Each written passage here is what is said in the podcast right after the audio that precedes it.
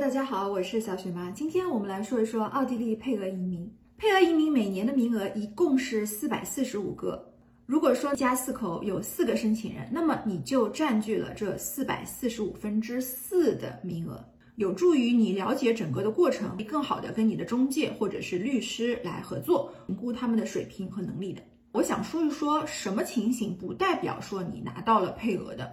第一种情况啊，就是你跟一个中介或者是律师正式签订了办理的合同，那他们可能会向你宣扬说啊，你跟我签了合同，就代表说你一定可以拿到的。我们都知道，其实中介没有办法决定这个过程的，只是万里长征的第一步吧。第二种情况不代表说你拿到配额了，就是你在呃每年的年初第一个工作日啊，你有资格。去递交申请，这不代表说你一定就拿到了，你只是递了资料进去而已。第三种情形就是你顺利的递交了进去之后呢，也不代表说你能够拿到了，因为你可能还要等待，嗯，快的话两三个月，慢的话呢要长达半年左右，就是奥地利境内的这个移民局的审批，因为他们才有最终的这个决定权啊，决定你到底能不能拿下这个配额，拿卡成功。怎么样才算是最终抢到了呢？那我来给大家讲一讲这个过程是怎么样的。当然了啊，因为我只是有自己那一年我自己这个家庭办理成功的这个经验，所以说我远远达不到所谓的这个专业。如果我讲的不对的地方呢，欢迎大家指正。中国大陆的名额一共是四十八个嘛，那么它是怎么样分配的呢？均摊到两个使领馆当中去的。在每年的年底十二月初的时候呢，就会展开一场 非常激烈的抢配额的这个大战。那各家中介或者是律师呢，就会摩拳擦掌，各显神通啊。那这个时候大家比拼的就是谁的网速更快，或者说谁家的 IT 技能更强。现在呢，如果说你再想去 DIY 的话，可能这个实现的可能性是比较低的。我们说回这个过程啊，当你的中介帮你预约到了在。第二年的年初，也就是抢完档期之后的一个月嘛，你就要亲自去到北京或者是上海的使领馆去递这个资料了。有一些中介呢，他帮你抢到的是在呃新年的，就是元旦过后的第一个工作日让你递进去的这个资格。那有的呢，可能抢到了第三个或者是第四个工作日。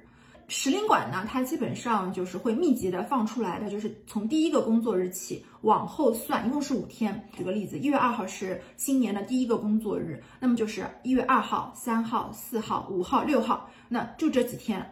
我观察下来，那既然是四十八个，所以。如果你是第三天才递交资料进去的话，那很可能你的机会是比较的渺茫的，因为在前两天啊，第一天和第二天交资料的人呢，他们已经把这四十八个名额瓜分完毕了。能够最终拿到名额的啊，基本上就集中在第一天或者是第二天，在同等条件下啊，你比如说他们的学历水平差不多，资产啊，还有其他的一些资料都差不多的情形下，谁的递资料的这个时间比较靠前，那么他就有更大的机会拿到这个配额。不过呢，也有峰回路转的时刻，在第一天、第二天递交资料的这批人当中呢，也有可能他们会经历失败的。最常见的呢，我认为有三种情况。第一种情况呢，就是呃，虽然你递进去了，但是领馆的工作人员把你退回来了。为什么呢？因为你的资料不全。那一年我在办理的时候啊，我就看到周围啊有一些中介，他们就在打听嘛，说，哎，呃，你这个资料递进去了没有啊？听到有一些人旁边的那些申请人在议论嘛，说啊，谁谁谁缺了这个资料，领馆的人呢，他也会去审核一下你资料的一个完整性和准确性，包括它的一个真实性。如果说这些都不符合的话呢，他是有可能把你的申请退回来的。第二种情形就比较简单了，有的人呢会打退堂鼓，虽然说他的中介啊帮他辛辛苦苦的抢到了档期了，但是呢他有可能当天就 no show，哎，我突然之间我就觉得我不想办了，我不来了。嗯，第三种情形也是最最常见的，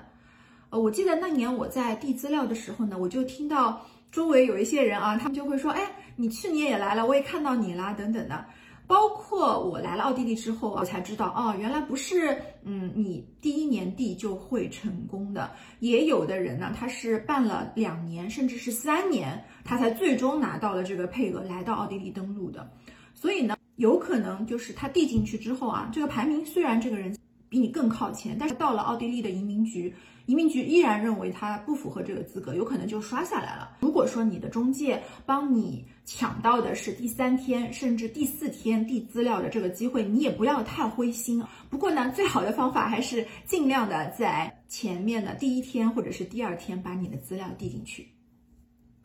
好的，那么我说完了这个中国大陆递配额的这个情况啊，接下来我们再来说说奥地利本土的这个情形。那我们知道啊，一共是四百四十五个名额嘛。那么具体的分配到各个州都是不一样的啊。呃，奥地利这几个州，呃，维也纳是最多的，一共是一百二十个。你别看它多，其实呢，因为申请人也比较多，所以它的这个竞争啊，依然是非常的激烈的。因为中介啊，他对于自己比较熟悉的那个州，比如说有的人就专门做维也纳，或者他对维也纳比较熟悉啊。有的人呢，他可能就是做萨尔茨堡或者是蒂罗尔州。那总之呢，中介你在评估他的时候呢，你一定要问他一下，你要帮我递的是哪一个州啊？或者说你自己是嗯对哪个州的移民局是比较了解的啊，人头也比较熟的，那你就递那个州啊，嗯，不要递那个中介从来没做过的那个州，这是我给大家的一个建议。那如果说你的中介说，哎，我哪个州都可以递啊，那我觉得你应该要质疑他一下啊，因为可能不是所有的中介都对每一个州的情况都非常的熟悉的。你可以问问他，你在过去的三年办理的过程当中，一共有多少人投了这个州？呃，最终有多少人下卡了？那这样子就能够评估一下这个州的难易程度，还有就是中介跟中介之间他们的这个专业性。好的，那么说了一些配额有关的事项，我认为比较重要的资讯，也是我当年办理的时候希望我就能够收集到的信息，今天全都贡献在这个视频当中了。如果你是一个办理成功的配额申请人呢，也非常非常欢迎大家留下你的宝贵的经验或者是经历，供后来的朋友们来做一个参考。那今天的节目就到这里了，下期节目再聊啦，拜拜。